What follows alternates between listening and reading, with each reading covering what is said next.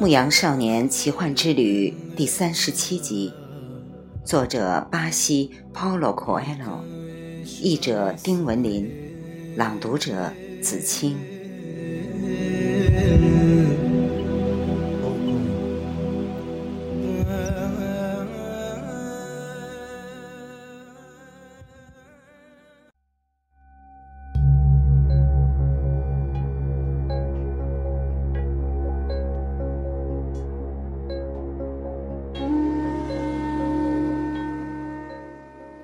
他们又默默地走了两天。炼金术士现在更加小心谨慎了，因为他们已经接近了战斗最惨烈的地区。而圣地亚哥则一直努力，试图倾听自己的心声。这是一颗很难对付的心。过去，他习惯于不断上路。现在又千方百计要回归。有时候，他的心长时间的倾诉离别愁绪；有时候，又为沙漠的日出激动不已，让男孩暗暗落泪。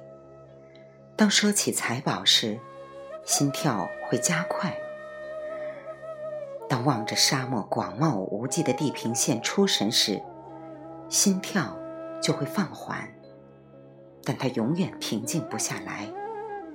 即便男孩不和炼金术士讲话，心照样不会平静。为什么我们必须倾听心声？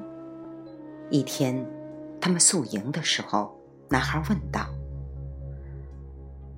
因为心在哪儿，你的财宝就在哪儿。”我的心很不安分，男孩说：“他会梦想，容易激动，还狂热的爱上了一个沙漠女人。当我思念他的时候，心就向我提出很多要求，搞得我整夜整夜不能入睡。这很好，说明你的心很活跃。你要继续倾听你的心声。”看他说些什么。在接下来的三天，他们二人在路上遇到几名士兵，还看到地平线上士兵的身影。男孩的心开始讲述恐惧的事情，他倾吐从世界之魂那里听来的故事。有人前去寻找财宝，却从来没有找到。有时候，心吓唬男孩，使他认为有可能找不到财宝，或者有可能死在沙漠里。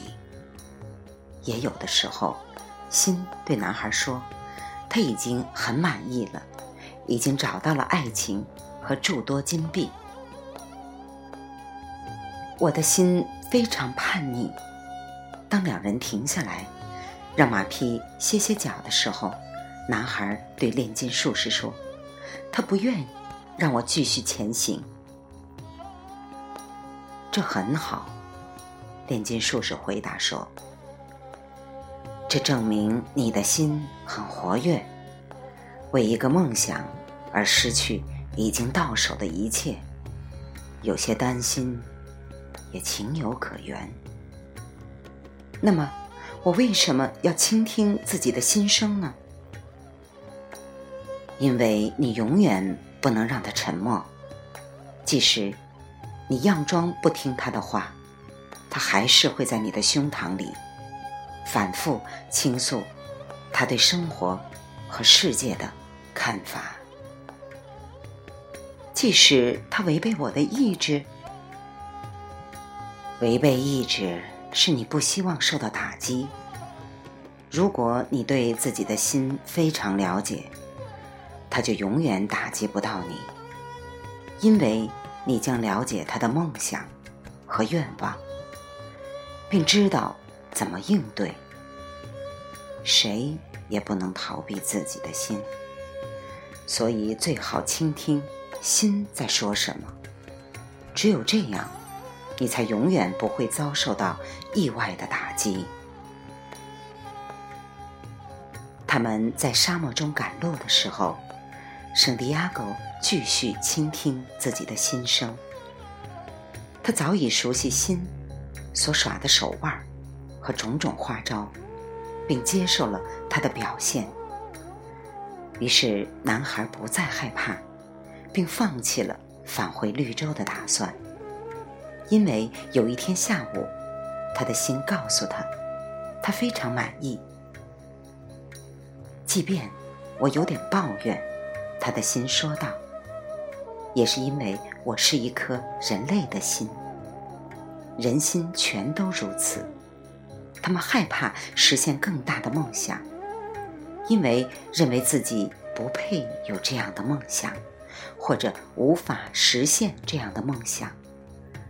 一想到爱情去而不返，本该美好的时刻却并非如此，本该发现的财宝却永埋沙下，我们的心就害怕的要命。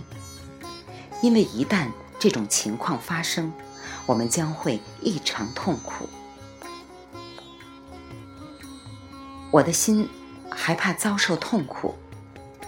当他们在一个没有月亮的晚上仰望天空时，男孩对炼金术士说道：“你告诉他，害怕遭受痛苦，比遭受痛苦本身还要糟糕。还要告诉他，没有任何一颗心在追求梦想的时候感到痛苦。”因为追寻过程的每一刻，都与上帝和永恒同在；追寻梦想的每一刻，都与上帝和永恒同在。男孩对自己的心说道：“在寻找财宝的过程中，每一天都充满光明，因为我明白，每时每刻都在实现梦想。”在寻找财宝的路途中，我发现了过去做梦都想不到的东西，都是牧羊人不可能知道的。如果当初我没有勇气去尝试，绝没有现在的发现。圣地亚哥的心安静了整整一个下午。夜里，他睡得很安稳。醒来时，他的心开始对他倾诉有关世界之魂的事情，说所有幸福的人都是心中存有上帝的人。正如炼金术士所讲，幸福可以在沙漠里的一粒普通沙子上找到，因为一粒沙子也需要创造。宇宙要耗费亿万年时光，才能创造一粒沙子。世上每个人都有一份等待他去发掘的宝藏，他的心说道。而我们心，往往很少提及那些财宝，因为人们已经不再想要找到他们。我们只对孩子谈及财宝，然后让生命将每个人纳入其天命的轨道。然而，遗憾的是，很少有人。沿着预定的道路，也就是通往天命之路、通往幸福之路前进。人们把世界看作一个威胁，正因如此，世界才变成了一个威胁。于是，我们心发出的声音越来越微弱，但我们绝不会住口。我们退让，不再让人们听到我们的话语。因为我们不愿意让人们由于不服从心声而遭受痛苦。为什么心不告诉人们，他们应该追寻自己的梦想呢？男孩问炼金术士。因为这样一来，心将会忍受更大的痛苦，而他不喜欢忍受痛苦。从那一天开始。男孩理解了自己的心，他请求心永远不要离开他。他还请求在他远离了自己的梦想时，心要在胸膛里加快跳动，发出报警信号。男孩发誓，一旦他听到这个信号，就立刻遵从行事。那天夜里，他同炼金术士谈到了这一切。炼金术士明白，男孩的心已经返回了世界之魂。目前我该怎么做？男孩问。继续朝金字塔前进，炼金术士说道，而且要继续留意所有预兆。你的心已经能够为你指出藏宝之地了。